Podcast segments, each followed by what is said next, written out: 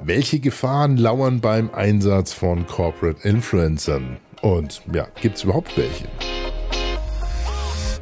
Hi, ich bin Angelika Bergmann von der BKK Provita, Deutschlands erster nachhaltiger Krankenkasse. Und mal ehrlich, wie könnten wir besser belegen, dass wir wirklich nachhaltig sind, als über die echten Posts unserer Mitarbeitenden? Ich stehe deshalb total auf Corporate Influencer und wünsche euch jetzt ganz viel Spaß mit dem Corporate Influencer Podcast von Klaus, Winnie und Alex.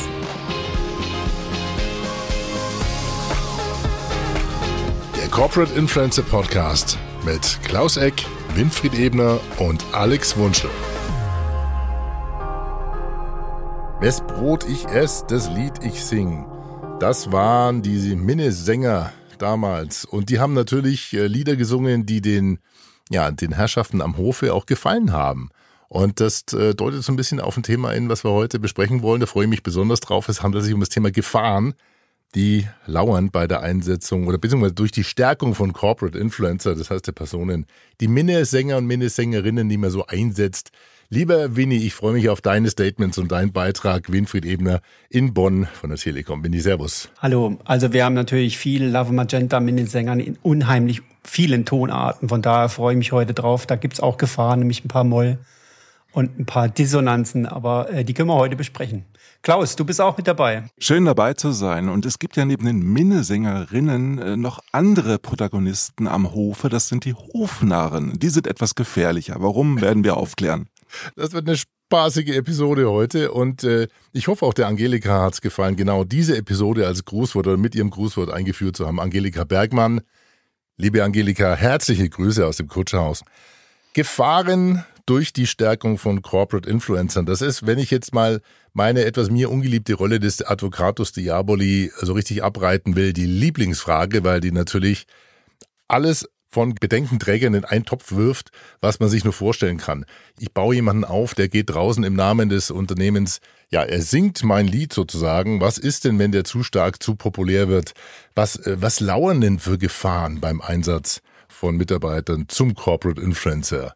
lieber Klaus, lieber das Winnie. Ist ja immer so, es ist ja immer spannend zu sehen, dass wir immer wollen, dass die Mitarbeitenden doch ein total klasse Netzwerk aufbauen, dass, bauen, dass sie regelmäßig kommunizieren. Und wenn sie das gemacht haben, werden sie natürlich auch hin und wieder von Headhuntern angesprochen und das macht natürlich Angst. Angst davor, dass jemand wechseln könnte. Wobei es gar nicht darum geht, dass jemand dann wechselt, wenn er gut eingebettet im Unternehmen ist, sondern es geht darum, dass das Personal Brands sind, die halt plötzlich so sichtbar sind wie nur irgendwie. Corporate Influencer haben den riesen Vorteil, dass sie halt eingebettet sind in einem Team, dass sie in einer guten Organisation arbeiten und dadurch funktionieren sie ganz anders als Personal Brands, die nicht eingebunden sind in eine Organisation. Das heißt, ich kann jemand viel enger an mich binden, indem ich regelmäßig mich austausche mit ihm und eine enge Kommunikation pflege. Während Personal Brands, die nicht unterstützt werden, natürlich auch schnell weg sein können. Also die Angst davor, dass jemand wechselt, nur weil er Corporate Influencer ist, ist, ist eigentlich sehr gering begründet. Also deine These ist, je stärker ich jemanden mache ähm, im Unternehmen und auch in der Rolle des Corporate Influencers, umso mehr binde ich ihn. Ich binde ihn dadurch, dass er intern viel stärker vernetzt ist und dass die interne Kommunikation viel besser ist. Das heißt, er hat ein schlechteres Gewissen zu gehen, weil er dann seine Freunde verlässt. Ich sage immer, ich sage immer, er, er oder sie unterschreiben mit Blut. Also sie sind ganz nah mit ihrer Seele dabei. Und das macht es gerade spannend, weil jemand, der regelmäßig sich über die Marke nach außen austauscht, ist ja viel enger gebunden als jemand, der sich vielleicht innerlich schon entfernt hat von dem Unternehmen. Das heißt, ein Corporate Influencer schreibt regelmäßig über die Markenthemen, über seine persönlichen Themen und schafft dadurch natürlich eine viel stärkere Bindung als ein normaler, in Anführungsstrichen normaler Mitarbeiter, der eben nur hin und wieder über sein Unternehmen nachdenkt und kommuniziert. Ja, Winnie, jetzt bin ich mal gespannt. Wie sieht's in der Praxis aus? Ist es wirklich so, dass die Kuscheltruppe Corporate Influencer so stark wird, dass keiner äh, das Boot verlassen will? Also in der Praxis sieht's ähnlich aus, aber es sieht auch so aus, dass Mitarbeiter das Unternehmen verlassen und auch im Guten gehen. Ich finde diese, diese Mehr von, äh, wenn der äh, CFO fragt, lass uns nicht in die Mitarbeiter investieren, sonst investieren wir hier in Weiterbildung und dann gehen die und dann sagt der CEO, was passiert, wenn wir nicht in, in, in, sie investieren? Diese Geschichte hat ja einen wahren Kern, nämlich man will selbstständige, selbstdenkende Mitarbeiter, die für das Unternehmen, über das Unternehmen sprechen. Ähm, das hat das Downside, dass die da im Markt auch äh, attraktiver werden, weil sie besser und stärker wahrgenommen werden.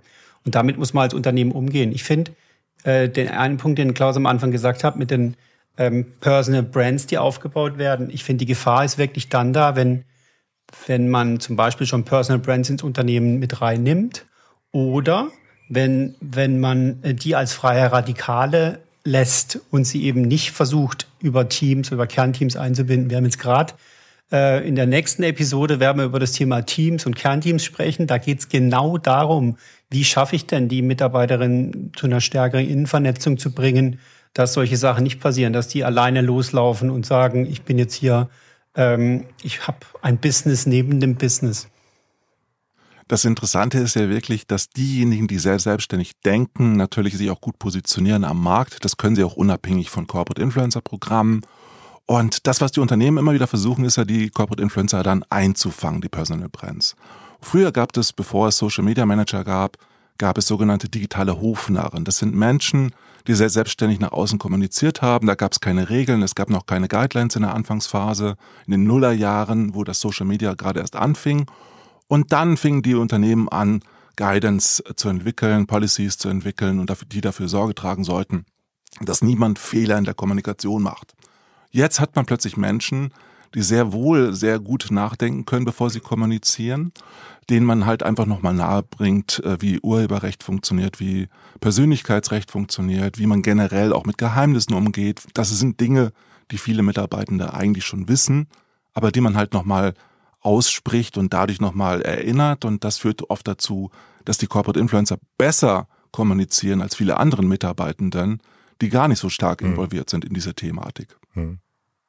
Und es geht im Kern, wenn man das aus einem anderen Blickwinkel sieht, Alex, auch um den Schutz des Mitarbeiters. Das, was, äh, was Klaus da erzählt, im Sinne von, wir müssen sie schulen, was das Thema Datenschutz angeht. Wir müssen sie schulen, wann irgendwelche Silent Periods sind äh, von der AG. Das macht die ja alles zu Mitarbeiterinnen, die umsichtiger mit ihrem Unternehmen umgehen und damit auch umsichtiger im öffentlichen Raum platziert sind. Nicht, man will nichts weniger als Mitarbeiter, die öffentlich angegriffen werden.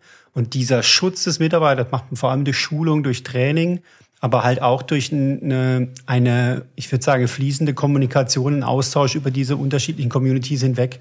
Äh, bei uns im Konkret ist es so, dass mehrere Telekom-Botschafter mit in Corporate Communications verankert sind und diese wichtigen Informationen, diese wichtigen Kontextinformationen, heute kommen wir, ziehen wir zu, nicht zum Thema XY, weil äh, die kommen dann über die unterschiedlichen Chats und äh, Informationskanäle an die Telekom-Botschafterinnen ran. Also letztendlich wird ja mehr kommuniziert in den Unternehmen seit Corona-Beginn. Das heißt, die interne Kommunikation ist wichtiger geworden. Gerade Corporate Influencer machen noch mehr in der internen Kommunikation, um sich miteinander auszutauschen, miteinander zu lernen. Und das führt in der Regel dazu, dass wirklich regelmäßig einfach eine Bindung entsteht und gehalten wird, während bei anderen Mitarbeitenden das nicht so in der Form gemacht wird. Lass uns mal ganz kurz bei dem Thema nochmal oder bei dem Punkt bleiben, den der Winnie angesprochen hat. Und das wollen wir heute nicht vertiefen, aber wir werden es vertiefen, nämlich das Thema äh, Sicherheit, ähm, Recht, Schutz der Mitarbeiter. Äh, wenn du börsennotiertes Unternehmen bist, dann hast du ja gewisse, und, und nicht nur als börsennotiertes ähm, Unternehmen, du hast in der Außenkommunikation gewisse Richtlinien zu beachten, die zum Beispiel sogar im pharmazeutischen Bereich oder sowas, es gibt gewisse ähm, Wörter, äh, Formulierungen, die du nicht verwenden darfst. Und äh, ich glaube, das wird ein interessanter Punkt sein, da nochmal reinzubohren und zu gucken, wie kann ich diesen Schutzraum denn erstellen, um die Corporate Influencer. Und weil wir heute jetzt das Thema Gefahren durch die Stärkung von Corporate Influencern haben, lass uns das trotzdem mal vielleicht mal ganz kurz flankieren. Wer sollte man im Hinterkopf behalten, zum Beispiel Winnie? Das heißt, wie weit äh, nehme ich solche, denn, solche Mitarbeiter dann mit in einen Schutzraum mit rein? Um sie vor sich selbst, aber auch das Unternehmen vor Fehlverhalten zu schützen? Naja, also ich glaube, man kann einige Dinge präventiv machen, indem man versucht äh, zu schulen und äh, den äh, Experten zusammenzubringen mit den Corporate Influencern, um dann Austausch herzustellen. Aber ich finde, das Interessante ist, der Schutzraum entsteht ja nicht in der Öffentlichkeit. Der Schutzraum entsteht innen, dass Menschen fragen, wenn sie unsicher sind. Ja, und dass man schnell diese Unsicherheiten abbaut. Das heißt, auch da gilt Innenvernetzung stärker, um nach außen wirken zu können. Ähm, äh, es kommen ab und zu mal äh, Fragestellungen auf, wenn es in die politische Richtung geht und andere Sachen, wo äh, auch Mitarbeiter Mitarbeiterinnen schon auch ähm, angegangen worden sind im öffentlichen Raum, wie man sich dann verhält. Und dann hilft es natürlich auch, schnelle interne Kanäle zu haben und aufeinander vertrauen zu können, um da schnell und adäquat reagieren zu können. Wobei man natürlich auch nicht jeden Mitarbeiter, jede Mitarbeiterin in so ein Programm aufnehmen sollte, weil es gibt natürlich auch Protagonisten, die sehr schwierig sind, auch von der Kommunikation her. Und da sollte man sehr vorsichtig sein. Und deshalb gibt es auch oft ein Casting in den Unternehmen bei der Auswahl von Corporate Influencern. Kannst du Beispiele nennen, Klaus, wo du sagen würdest, die sollte man eigentlich nicht reinnehmen? Also es, es wird schwierig, wenn man halt äh, Corporate Influencer hat, die bestimmte rechtsradikale Parteien wählen, die vielleicht sehr stark engagiert sind im Tierschutz, wobei das nicht heißt, dass die nicht auch Corporate Influencer werden können. Man muss halt nur Klarheit darüber haben, wann jemand wie kommuniziert auf den jeweiligen Plattformen. Ja, das spricht aber so ein bisschen gegen das Thema Equality, Inclusion. Also es ist ein sehr heikles Thema, jemand Absolut. auszuschließen aufgrund einer politischen Meinung. Moment, ja. Moment, es ist ein Job. Corporate Influencer heißt ja nicht, dass jeder es machen darf im Rahmen einer Fortbildung. Natürlich kann jeder als Markengesicht des Unternehmens auftreten. Das macht man durch mhm. seine regelmäßige Kommunikation ohnehin. Aber ein Unternehmen gibt demjenigen ja auch Zeit zur Verfügung und kann natürlich ja. auch gewisse Forderungen stellen, um auch gewisse Gefahren abzuwenden. Heute heißt es ja Gefahren durch die Stärkung von Corporate Influencer. Winnie, du hast einen interessanten Punkt angesprochen. Die Gefahr besteht ja auch für mich als Corporate Influencer, wenn ich meine Marke zu stark aufbohre, aufbaue, zu starke zu stark vernetze mit, mit den Meinungen, Botschaften des Unternehmens, dann bin ich ja natürlich nicht mehr so einfach vermittelbar am Markt. Ist das ein Gefahrenpotenzial, dass man sich als Corporate Influencer zu sehr, ich sage ich sag es mal frech, magenta macht? Und dann kann man nicht mehr rot werden. Du weißt, wie ich meine.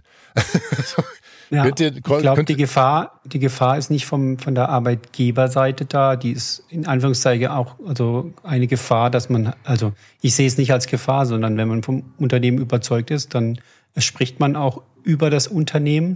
Und mein Punkt ist so ein bisschen, ich glaube, ein Corporate Influencer baut sich auch deshalb auf, dass er eine eigene Meinung und eine Haltung zu einem Thema hat. Und das kann sich auch mal ähm, äh, nicht zu 100 Prozent auf der äh, Company-Linie sein.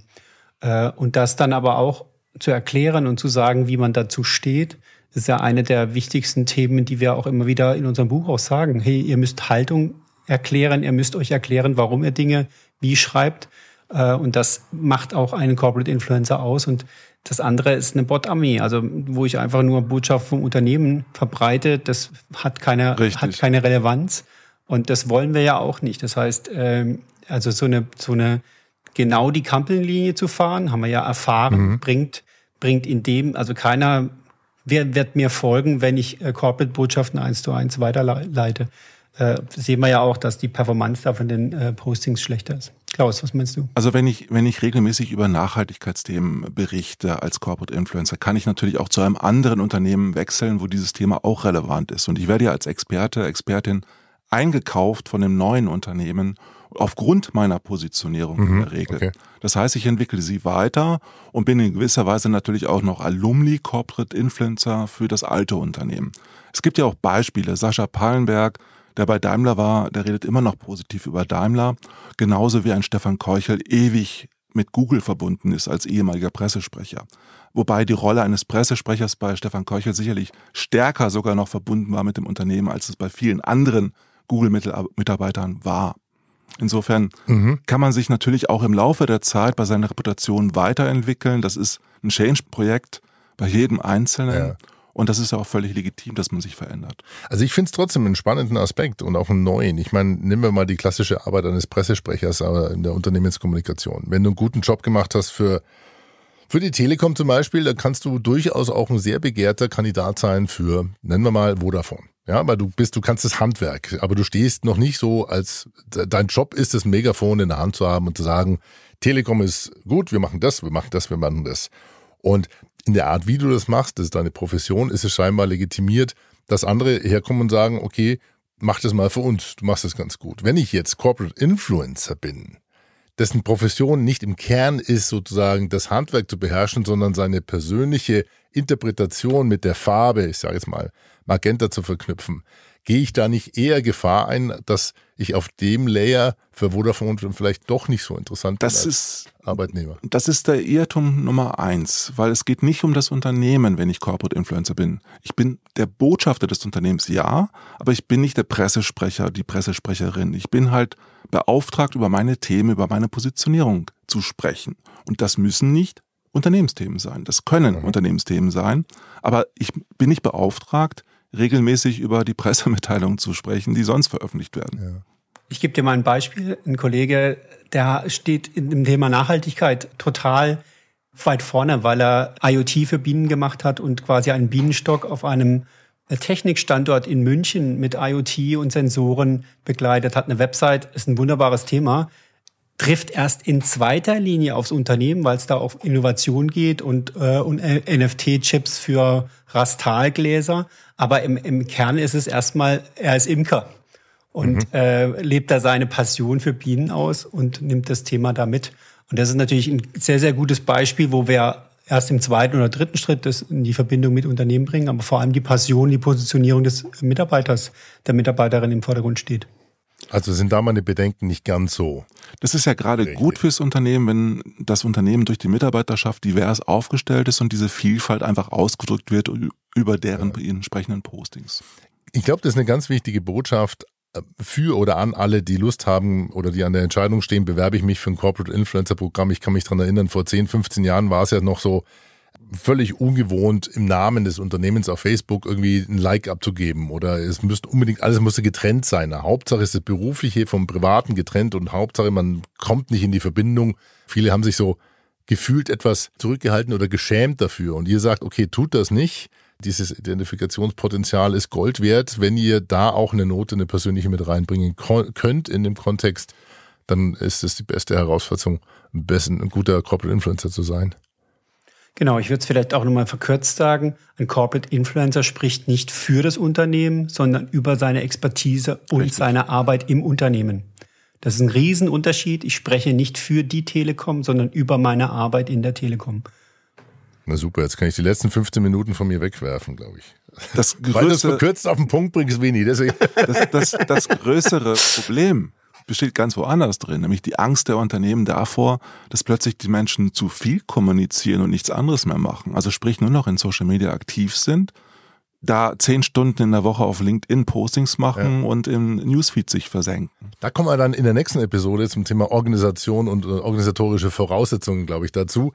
Also ich fasse mal so ein bisschen zusammen äh, und möchte noch einen anderen Punkt mit hinzufügen die Gefahr ist gar nicht so groß und die Bedenkenträger kann man schnell entwaffnen, indem man eben genau das durchdenkt, was wir besprochen haben heute. Die Sichtbarkeit ist eigentlich fast durchgängig positiv.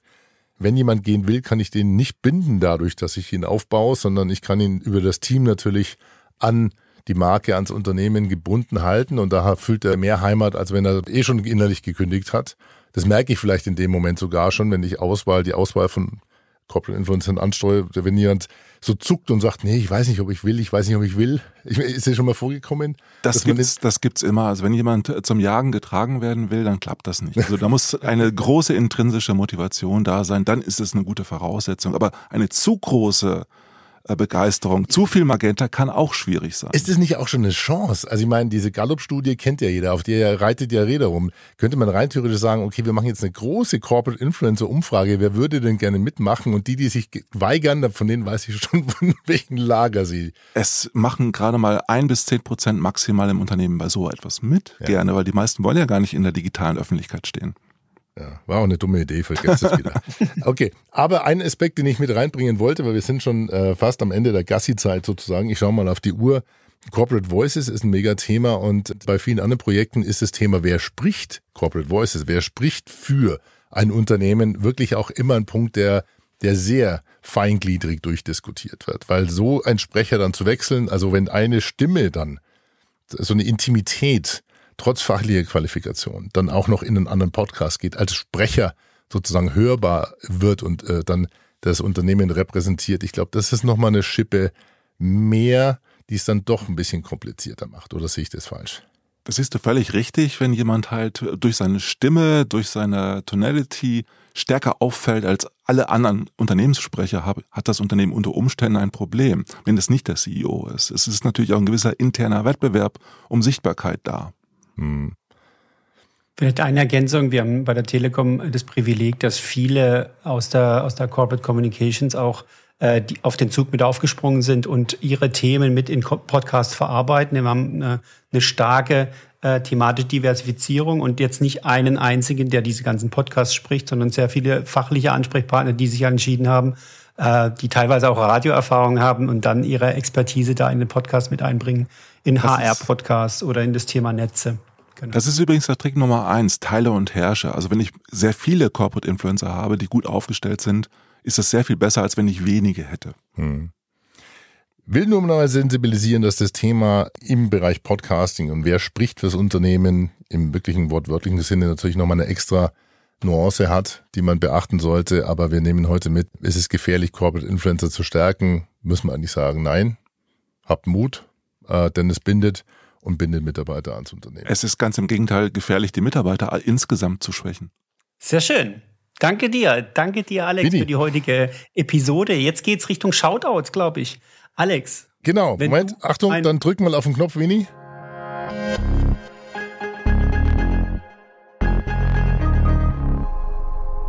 Die Shoutouts der Episode, ähm, genau, hat sich ja inzwischen eingespielt. Wir nennen Kolleginnen und Kollegen aus dem Bereich Corporate Influencer, die ja, die so Must-Follow sind. Wer will denn beginnen? Ja, ich fange gerne an. Ich äh, würde Irene Kilubi, Joint Generations, empfehlen, weil sie sich nicht nur gegen Altersdiskriminierung einsetzt, sondern sich tatsächlich für diverse Kommunikation sehr, sehr stark macht und darüber auch äh, sehr, sehr viel auf LinkedIn postet, sehr viel auch in Podcasts spricht und einfach sehr, sehr erfolgreich ein Thema besetzt, was oft vergessen wird in den Unternehmen. Irene Kilubi. Alle Links dazu unter corporateinfluencerpodcast.de. Da würde ich meinen Pfund auch reinhauen, nämlich den Dirk Labusch, Ladies First, Entschuldigung, Iris Jachertz. Sie ist Chefredakteurin des Fachmagazins DW, die Wohnungswirtschaft. Und äh, jetzt Dirk Labusch, der aber hm, ja, Moderator des Podcasts ist, der kommt vom Fachmagazin Immobilienwirtschaft und äh, da zucken jetzt wahrscheinlich der oder die eine oder andere. Aber das ist der El Immo Podcast und der ist wirklich sehr erfolgreich von uns bei Podcheck auch in der aktuellsten Episode besprochen worden und wir haben so einen schönen Untertitel, so eine so ein Claim, mal süß, mal bitter, aber immer prickelnd, El Immo, Limo, ab, abgeleitet. Cooler Podcast und da sieht man, klar, die haben einen journalistischen Background, aber man merkt auch, wo sie praktisch sich abgrenzen von Profis wie Radiomoderatoren, da sind sie ja keine Top-Sprecher gewesen, sind aber reingewachsen. Finde ich ein ganz tolles Beispiel, wie man in so eine, ja, in so eine Influencer-Rolle rutschen kann. Wer ist bei dir reingerutscht, Winnie?